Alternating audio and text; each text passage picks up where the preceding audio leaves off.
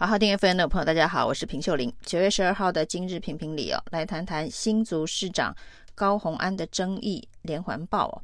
那在高虹安出访日本之前呢，这个包括了新竹市的副市长以及文化局局长啊、哦，那被请辞事件呢持续的延烧。呃，特别是这个文化局的前局长钱康明呢，今天是他卸任局长的第一天呢，他立刻连发五篇脸书文，直指高虹安的好朋友干政哦。那一般认为，钱康明所说的好朋友，指的就是高虹安的男友李中庭哦。那包括了跨年晚会的相关的标案，还有呢，这个钱康明指控，那高虹安的好朋友呢，以这个呃。没有正式的身份，却跟市政府的幕僚人员以及相关的秘书人员有这个公务上面的接触哦。那他也劝告高虹安呢、那这件事情如果不好好处理的话，不是只有现在所爆料出来的豪车豪宅事件之外，后续还会有一连串的麻烦呢、那主打高虹安的这个豪车豪宅事件呢，还有民进党的新竹市议员。林智坚的前幕僚杨林仪啊，那杨林仪针对是否有这一个豪车接送高虹安的事件呢？就是是不是用保时捷来接送，而不用市府的公务车事件呢？那像减掉控告贪渎，包括了豪宅，也是杨林仪主打。那所谓的豪车事件呢，目前新竹市的政风处已经开始介入调查。不过高虹安在接受新竹市政风处调查的时候指出，哦，如果是用私家车跑行程，使用了政府的这个公务司机的话，他都有另外再付车资给公务司机哦，甚至还拿出了呃汇款单作为相关的证据哦。另外在豪宅的部分呢，因为这个杨玲仪踢爆呢，高虹安跟李中庭呢住在新竹的豪宅，而豪宅呢似乎跟建商之间有牵扯不清的关系啊。那今天李中庭也拿出了相关的租赁合约以及说明哦，他说他在这个新竹所租的这一间套房呢，呃，是一般市场行情每个月五万块的租金哦。虽然呃房屋是豪宅哦，但是是豪宅当中的三个套房中间的一个套房哦。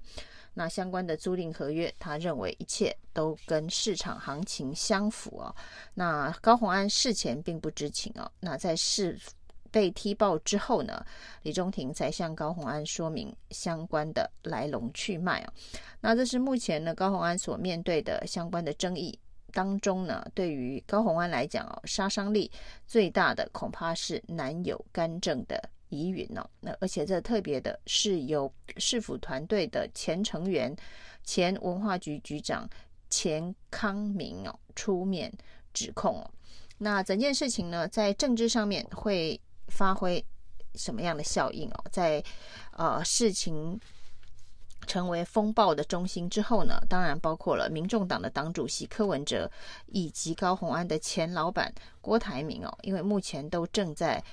呃，选举总统，所以呢，也成为这个议题新闻的焦点了。那包括了柯文哲以及郭台铭对于高虹安事件的回应呢，成为民进党持续攻击的破口。那郭台铭希望高虹安能够用法律来捍卫自己的清白哦。那柯文哲显然的回应呢，也是希望高虹安能够自己好好处理哦。那对于这个事情呢，会不会延烧成政治上面的这个争议，甚至伤害郭台铭或者是柯文哲的选情？目前看起来呢，整个风暴是有越滚越大的状态啊。那包括了最新的民调，东森新闻云 ETtoday 的民调当中。有关于这一个柯文哲的这个民调有非常明显的下滑，那当然柯文哲民调的明显的下滑，甚至被侯友谊拉开了一个七个百分点的这个差距的这个状态哦，对于整个在野的选举的战局哦，除了排名重新变化之外呢，这一个呃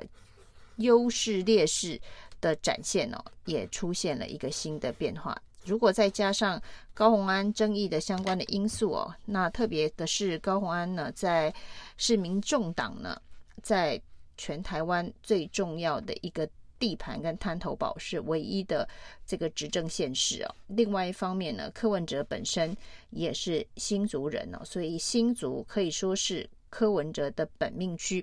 过去在历次的民调当中呢，柯文哲在新竹的支持度都稳定的领先其他的这个参选人哦，甚至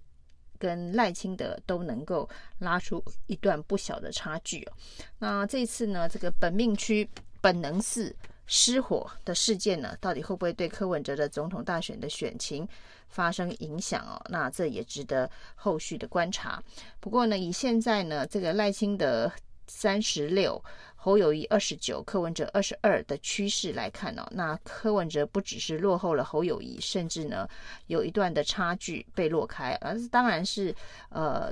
最近出现的唯一一份单一的民调。那至于美丽岛电子报的滚动式每天所做的滚动式的民调当中，看得出来呢，的确侯友谊也持续的在领先柯文哲，不过这个领先的幅度呢都没有这个 ET Today 的这个民民调已经拉开了误差范围的这个数据明确哦，大概都还在三趴左右的这一个滚动的。领先当中哦，那持续当然高安事件发酵之后呢，会如何的变化？而这个变化呢，会影响整个蓝白和的一个谈判的程序以及氛围吗？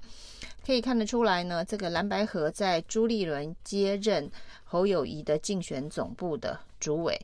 然后呢，呃，甚至提出可能由韩国瑜来扮演这个推动的推手相关的规划之后，蓝白合出现了某种程度微妙的化学变化，是往整合的方向的一个化学变化。那如果柯文哲在此时此刻的这个民调持续的下探哦，那高虹安事件呃让这一个趋势。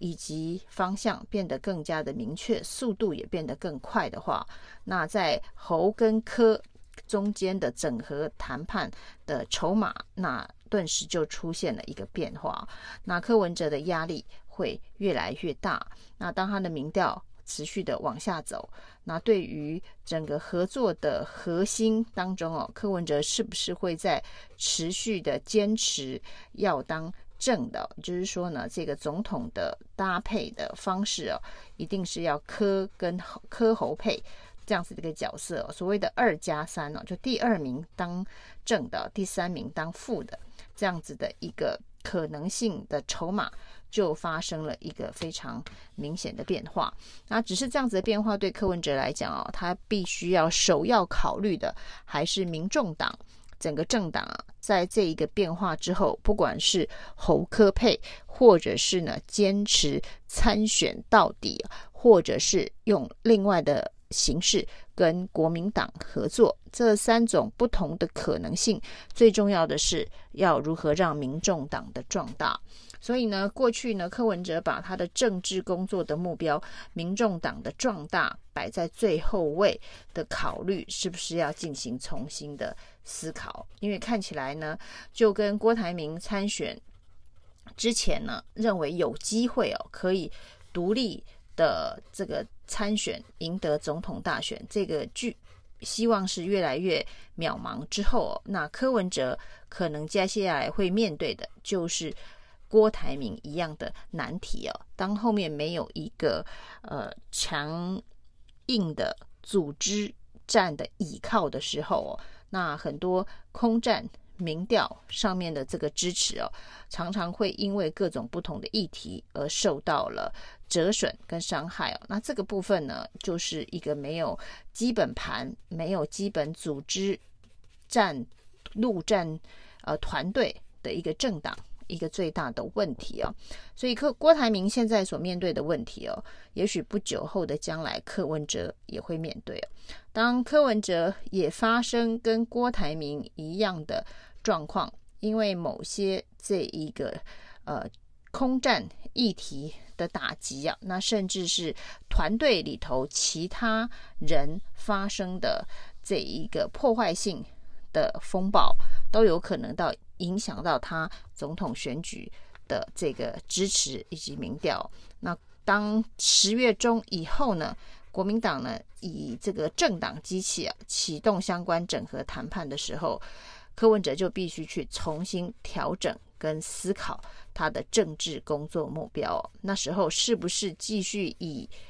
民众党的总统参选人的身份选到底哦，或是把壮大民众党的这个政党哦，以国会席次优先的方式摆在更前面哦，那这就是柯文哲的关键选择。以上是今天的评评理，谢谢收听。